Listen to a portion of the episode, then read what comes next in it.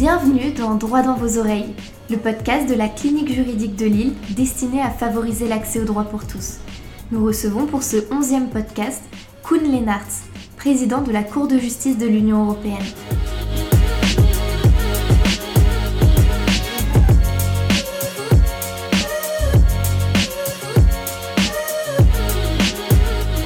Bonjour Monsieur le Président, nous sommes ravis de vous accueillir sur notre chaîne de podcast. Nous sommes très honorés que vous ayez accepté notre invitation pour partager votre expérience et vos connaissances avec nos éditeurs.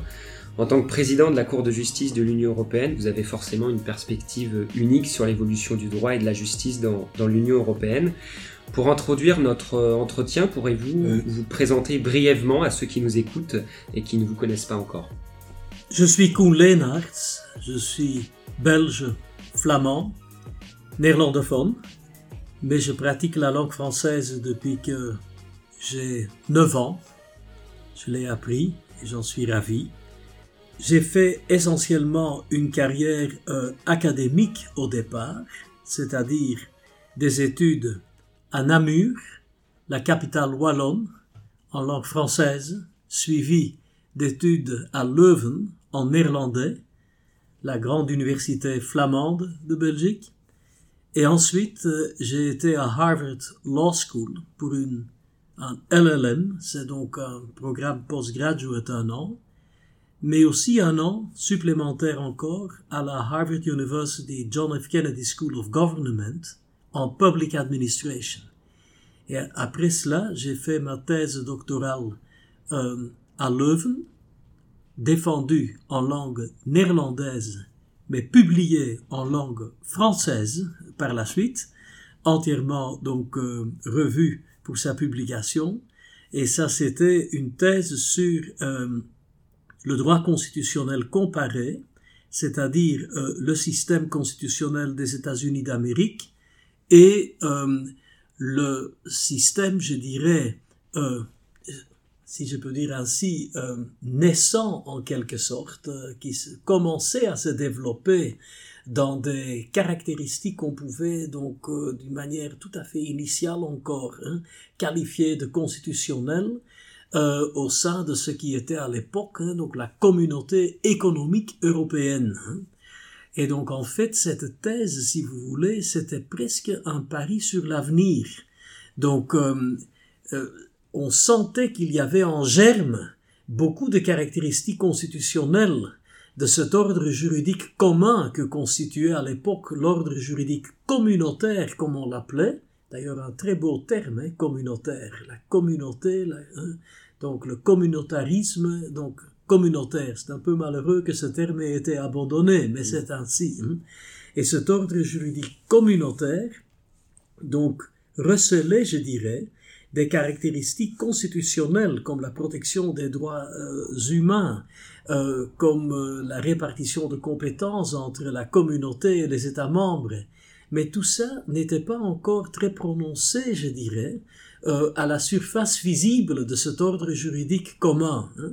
Et donc ma thèse s'est efforcée de rendre toutes ces caractéristiques visibles et aussi donc d'indiquer en quoi ces caractéristiques ne pouvaient euh, que se renforcer à l'avenir, ce qui fut le cas avec l'acte unique, l'acte unique qui a été un changement de paradigme pour l'ordre juridique commun, et cela en raison de cinq mots. Et à mes étudiants, j'ai toujours donc fait le jeu d'une petite devinette. Quels sont ces cinq mots? L'union sans cesse plus étroite. Ça, c'est une bonne proposition. Euh, mais ce n'est pas les cinq mots auxquels je faisais référence à l'époque. C'est un espace sans frontières intérieures. Dans ma langue maternelle, ce ne sont que quatre mots, tout mm. comme en allemand. Ein Raum ohne Binnengrenzen. Un ruimte zonder binnengrenzen en néerlandais. Pourquoi je dis ça? Et c'était vraiment dans cette époque que je commençais à faire donc mes, mes recherches, euh, donc euh, les études de droit comparé. On était pris dans euh, le livre blanc hein, donc de Delors sur le marché intérieur. très grand président donc euh, de la Commission européenne, Jacques Delors, c'est-à-dire l'abolition, je dirais, des contrôles sur les personnes et les marchandises lors du franchissement des frontières intérieures entre États membres. Et c'est vraiment un changement de paradigme. Pourquoi? Lorsqu'on ne contrôle plus les personnes et les marchandises qui franchissent les frontières entre États membres, il est écrit dans les astres, pour ainsi dire, qu'on n'a pas d'autre choix que de faire un grand nombre d'autres politiques et matières juridiques en commun, telles que l'asile et l'immigration. Parce que ceux et celles, celles et ceux qui franchissent les frontières extérieures sont de fait dans l'espace tout entier. Ou encore, il y a la libre circulation des personnes, et c'est magnifique si ce sont des étudiants et des doctorants que vous êtes, qui viennent de l'île à Luxembourg et qui franchissent quelques frontières intérieures. Tout ça, c'est parfait et honorable, hein. comme c'est le cas pour, espérons-le, 99% des personnes qui franchissent les frontières intérieures. Mais il y a malheureusement aussi des criminels, des trafiquants de drogue, des terroristes, pire encore, des trafiquants d'êtres humains, qui aussi utilisent l'espace sans contrôle aux frontières intérieures pour faciliter leurs pratiques criminelles, tout en échappant le cas échéant ou en tentant d'échapper à la responsabilité pénale dans l'État membre où ils ont commis les méfaits criminels mentionnés. Ça, ce n'est évidemment pas tolérable. Et ce n'est pas toléré. Vous savez à quoi je fais allusion? C'est le mandat d'arrêt européen et la remise entre autorités judiciaires des États membres et des personnes, y compris les ressortissants propres d'un État membre, à un autre État membre qui cherche la personne pour des poursuites pénales ou pour euh, servir une peine privative de liberté. Donc tout ça, ça m'a interpellé il y a 40 ans déjà qu'il y avait beaucoup qui étaient en germe présent et que je voulais dans ma thèse étudier, et cela en comparaison avec le fédéralisme américain. Mais je dis d'emblée, ne me comprenez pas mal. L'Union européenne n'est pas un État fédéral sur le moule américain. Alors vous pouvez vous demander, mais pourquoi c'était alors tellement important de l'étudier? C'est très simple. C'est que le fédéralisme américain, qui vise à créer une, une seule nation américaine, tout en respectant pour un certain nombre de choses l'autonomie des 50 États fédérés des États-Unis d'Amérique, ils ont développé, à travers 200 ans de constitutionnalisme américain, des modèles de raisonnement constitutionnel, comme par exemple la répartition de compétences entre l'Union américaine et les États fédérés, ou eh, compétences exclusives, compétences partagées, tout ça, tout ça existait dans le droit constitutionnel américain. Maintenant, ça existe aussi en Europe. Même si l'Europe n'est pas du tout, heureusement d'ailleurs, une seule nation en devenir. Donc en fait, les mêmes instruments constitutionnels peuvent être pertinents, même si c'est pour atteindre des finalités politiques différentes. Et ça, c'est l'optique de mon étude de droit comparé que j'ai fait il y a 40 ans et que j'ai remis à jour par des travaux académiques euh, donc euh, euh, subséquents bien sûr. Hein. Mais ça a été la base. Et à cela, donc euh, oui, j'ai commencé euh, aussi à pratiquer le droit de l'union comme avocat, comme référendaire à cette cour pendant deux ans. Hein. Et puis euh, la Belgique, différemment de la France, a donc une tradition de proposer toujours comme magistrat ici des personnes qui ont le profil académique combiné avec une expérience pratique. En concret, un professeur avocat. Et ça a été ma chance, euh, en, en 1989, lorsque le tribunal a été créé, le juge à la cour à l'époque était le juge pour lequel j'ai euh, travaillé comme référendaire, un juge dont j'ai beaucoup appris, René Joliet, professeur à Liège, wallon. La Belgique étant ce qu'elle est, le juge au tribunal devait être flamand. C'est l'équilibre national. Et ça a été ma chance. Donc, euh, on a cherché dans les, donc parmi ceux et celles qui euh, s'occupent euh, académiquement du droit de l'Union, mais qui ont aussi cette pratique d'avocat. J'avais été avocat pour des entreprises, mais aussi pour l'État belge. Donc, c'est parce que la Belgique à l'époque se faisait assister par des, par des avocats du barreau privé. Donc ce n'était pas encore le système des agents qui représentaient l'État. Maintenant c'est comme ça, mais il y a presque 40 ans, hein, donc euh, ce n'était pas encore comme ça. Et ça a été ma chance donc de venir ici. Et la séparation des pouvoirs fait qu'une fois qu'on est nommé juge, qu'on renouvelle les mandats parce que c'est l'indépendance du pouvoir judiciaire et donc euh, ça, en Belgique, euh, c'est quand même euh, une tradition constitutionnelle euh, très, très ancrée, je dirais, dans la conscience publique. Hein. et c'est ça qui fait que je suis toujours ici. Et donc justement, vous allez le 8 octobre 2015, vous êtes élu président après vos fonctions de juge de la Cour de justice. Vous êtes réélu en 2018 et 2021, à chaque fois pour trois ans. Est-ce que vous pouvez justement expliquer à nos auditeurs concrètement comment on arrive à la nomination de, président de, la Cour de justice? Oui, d'une manière euh, absolument, d'une manière euh, très simple et transparente, je peux l'expliquer parce qu'en fait le processus est simple. C'est une élection au vote secret euh, de la part des juges. Donc les avocats généraux ne participent pas dans cette élection. Euh, ça, c'est prévu comme ça dans les traités. Et donc, tous les trois ans, euh, les collègues juges élisent le président au vote secret. Et il faut tous les trois ans vérifier si le président euh, en place, si il ou elle veut encore continuer, si les collègues lui donnent toujours la confiance.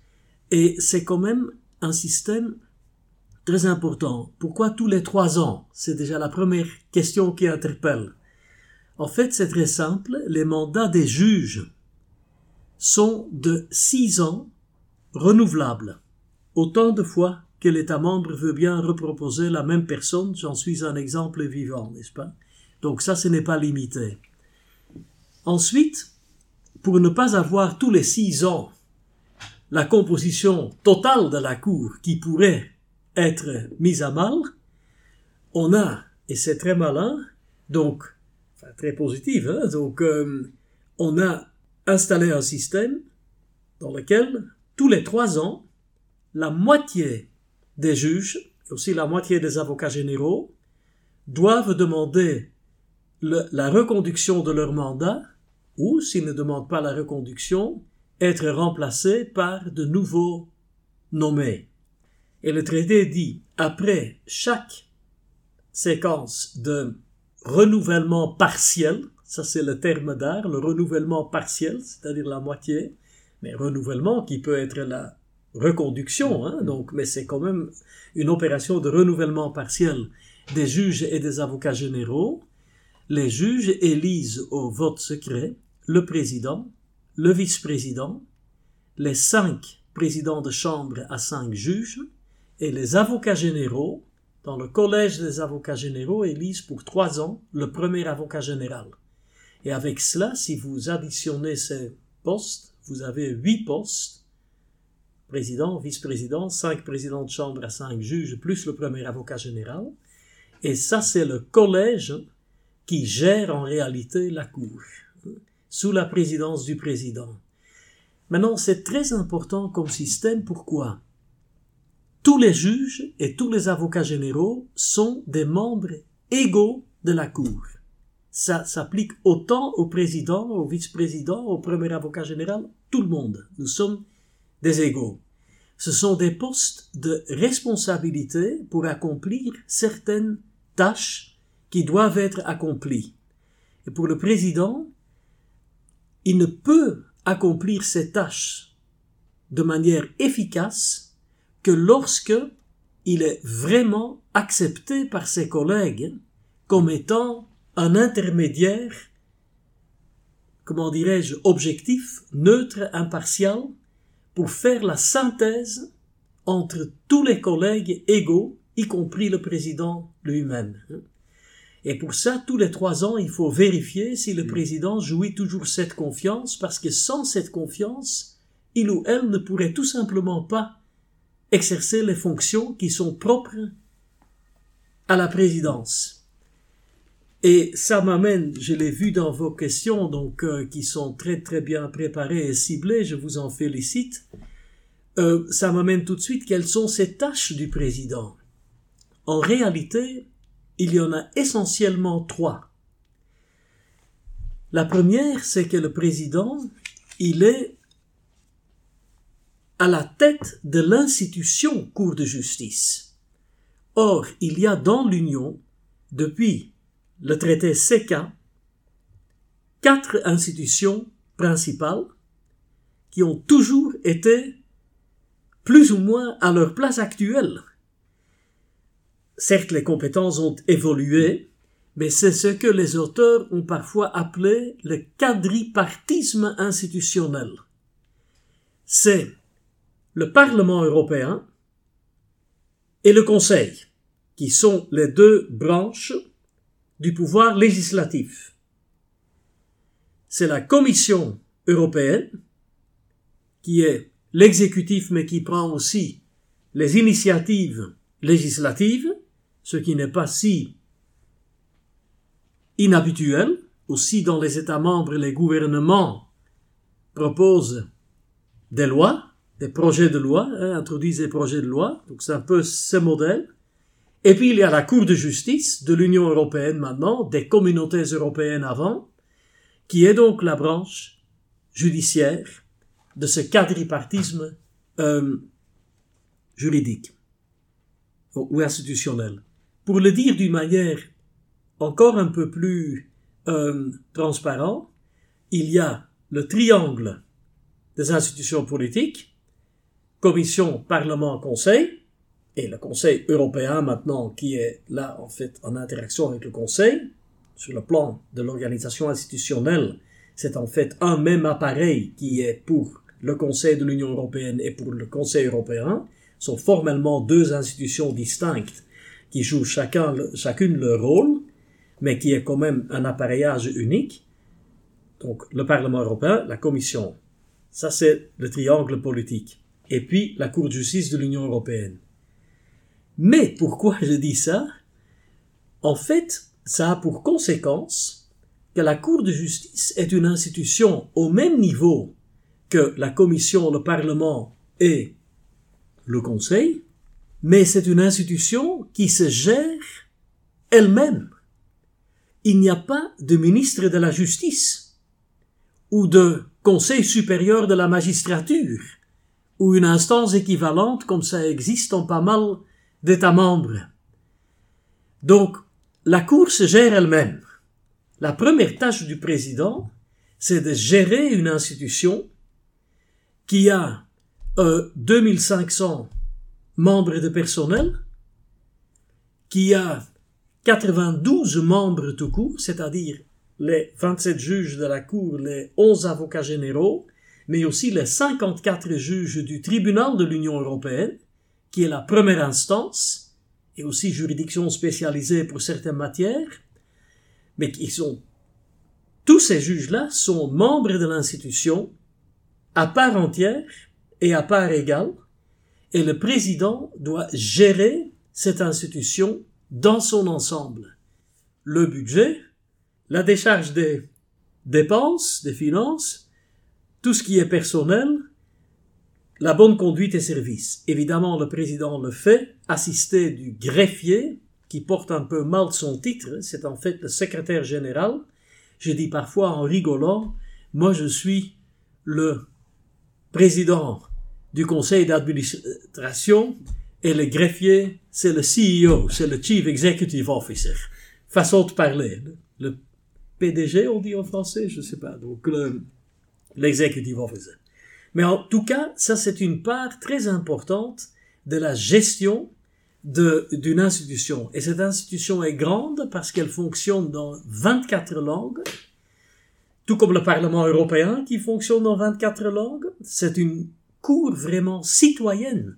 Nous recevons des questions préjudicielles des juridictions nationales, vous connaissez ça, dans toutes les matières juridiques couvertes par le droit de l'Union, elles sont donc de plus en plus nombreuses et variées, comme vous le savez. Les questions préjudicielles viennent dans les 24 langues à partir des 27 États membres. Heureusement, il y a quelques États membres comme la Belgique et l'Autriche qui empruntent les langues officielles des voisins. Pour la Belgique, le français, le néerlandais et l'allemand, ça n'ajoute pas une langue officielle. Pour l'Autriche, l'allemand.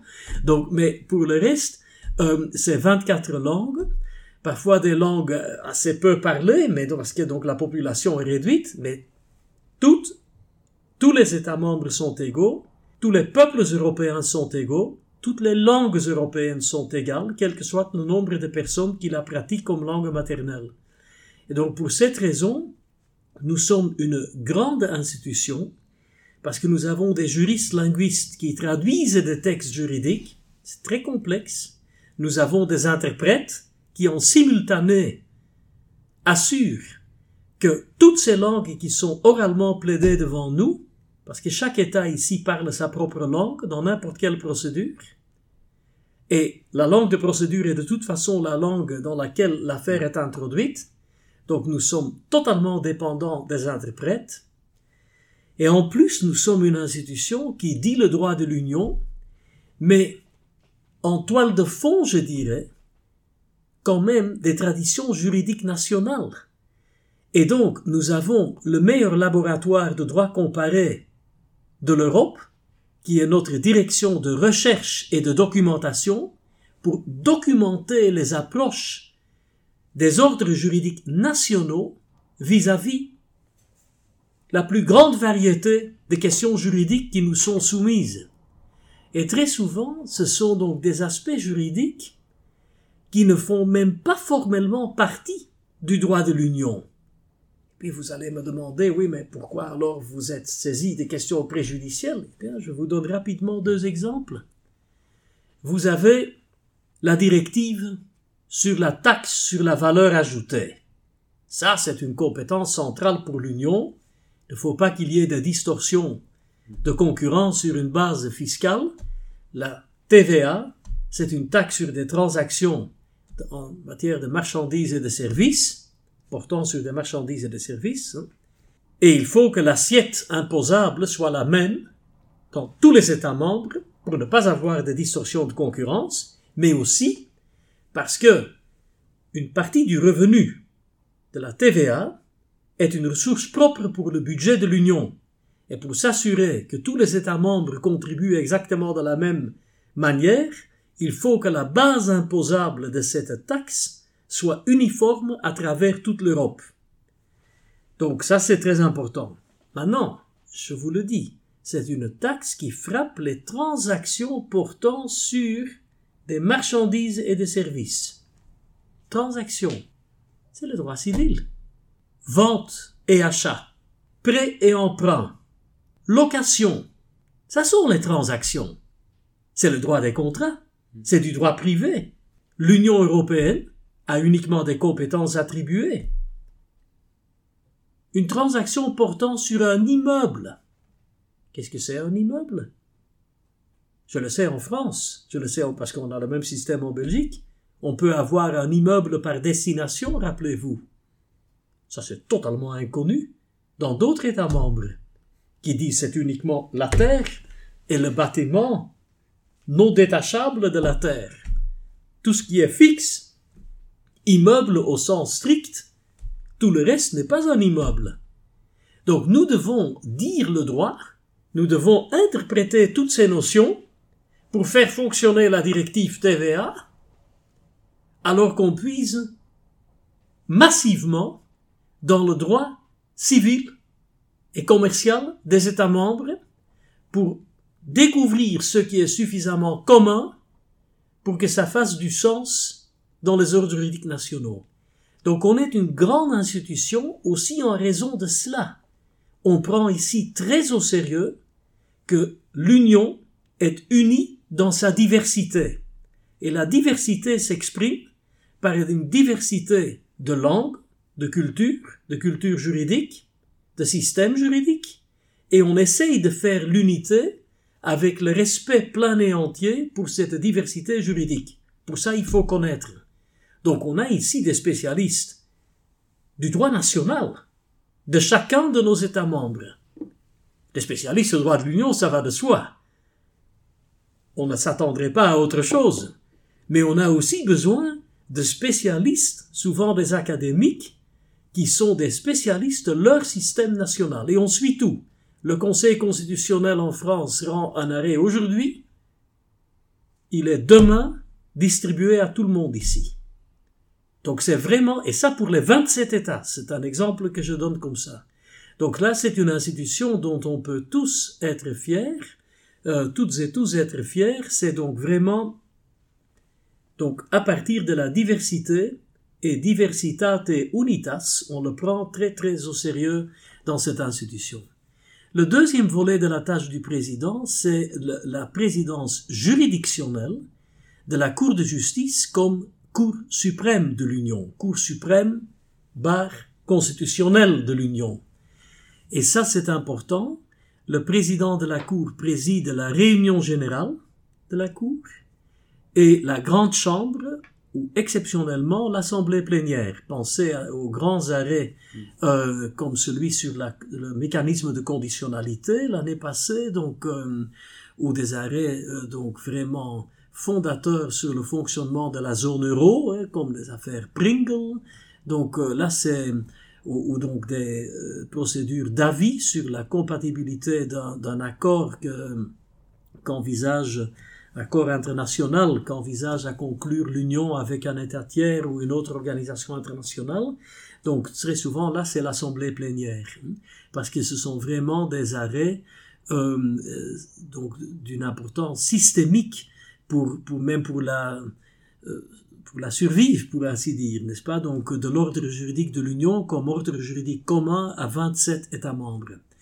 Alors, chaque semaine, on décide pour chaque affaire, à la fin de la procédure écrite, comment cette affaire devra être traitée.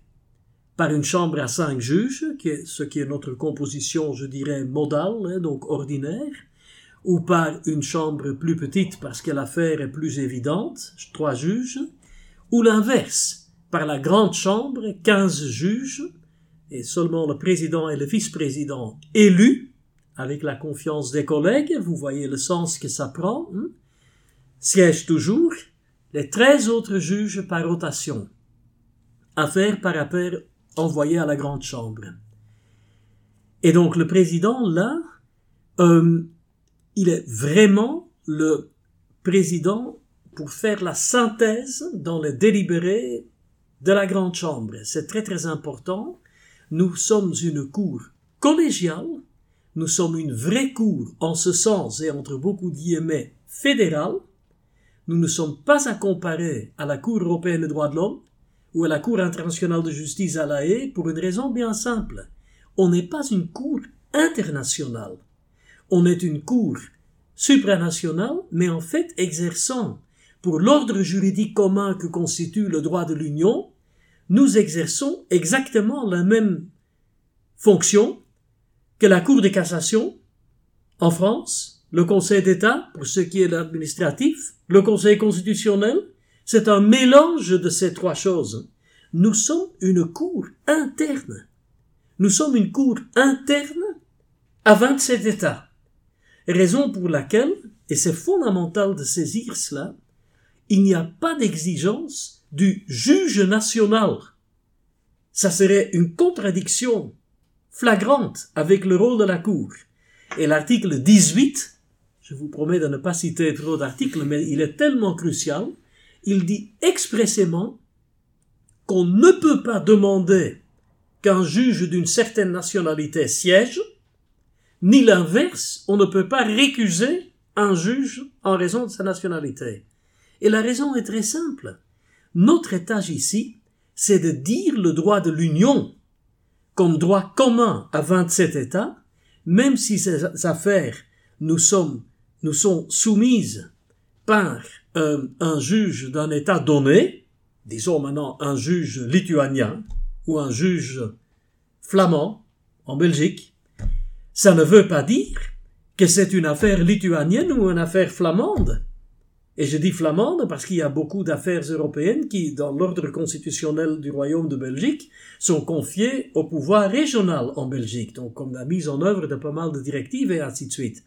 Donc non, l'affaire, certes, a son origine dans un litige qui pend devant un juge quelque part dans les 27 États, mais l'interprétation qui est sollicitée de notre part, l'interprétation du droit de l'Union qui est sollicitée de notre part, elle vaut pour l'ensemble des États, parce que l'ordre juridique commun, avec ses règles et les interprétations de ces règles, c'est la res interpretata, c'est la règle commune partout. Et c'est pour ça que tous les juges ici sont proprement juges européens. Alors vous pouvez vous demander, oui, mais pourquoi il y a alors un juge par État? Ça c'est très simple.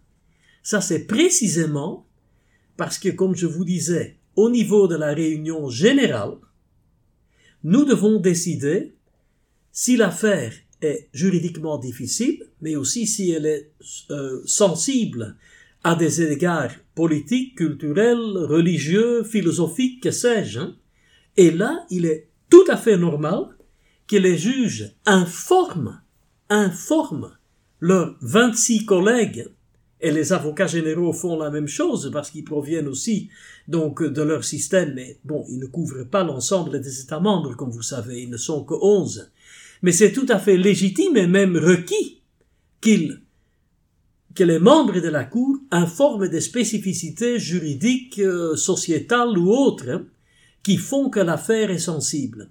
Le président doit mener tout ça, donc dans de bonnes lignes, pour qu'on puisse arriver à une synthèse et décider qui va finalement décider les affaires.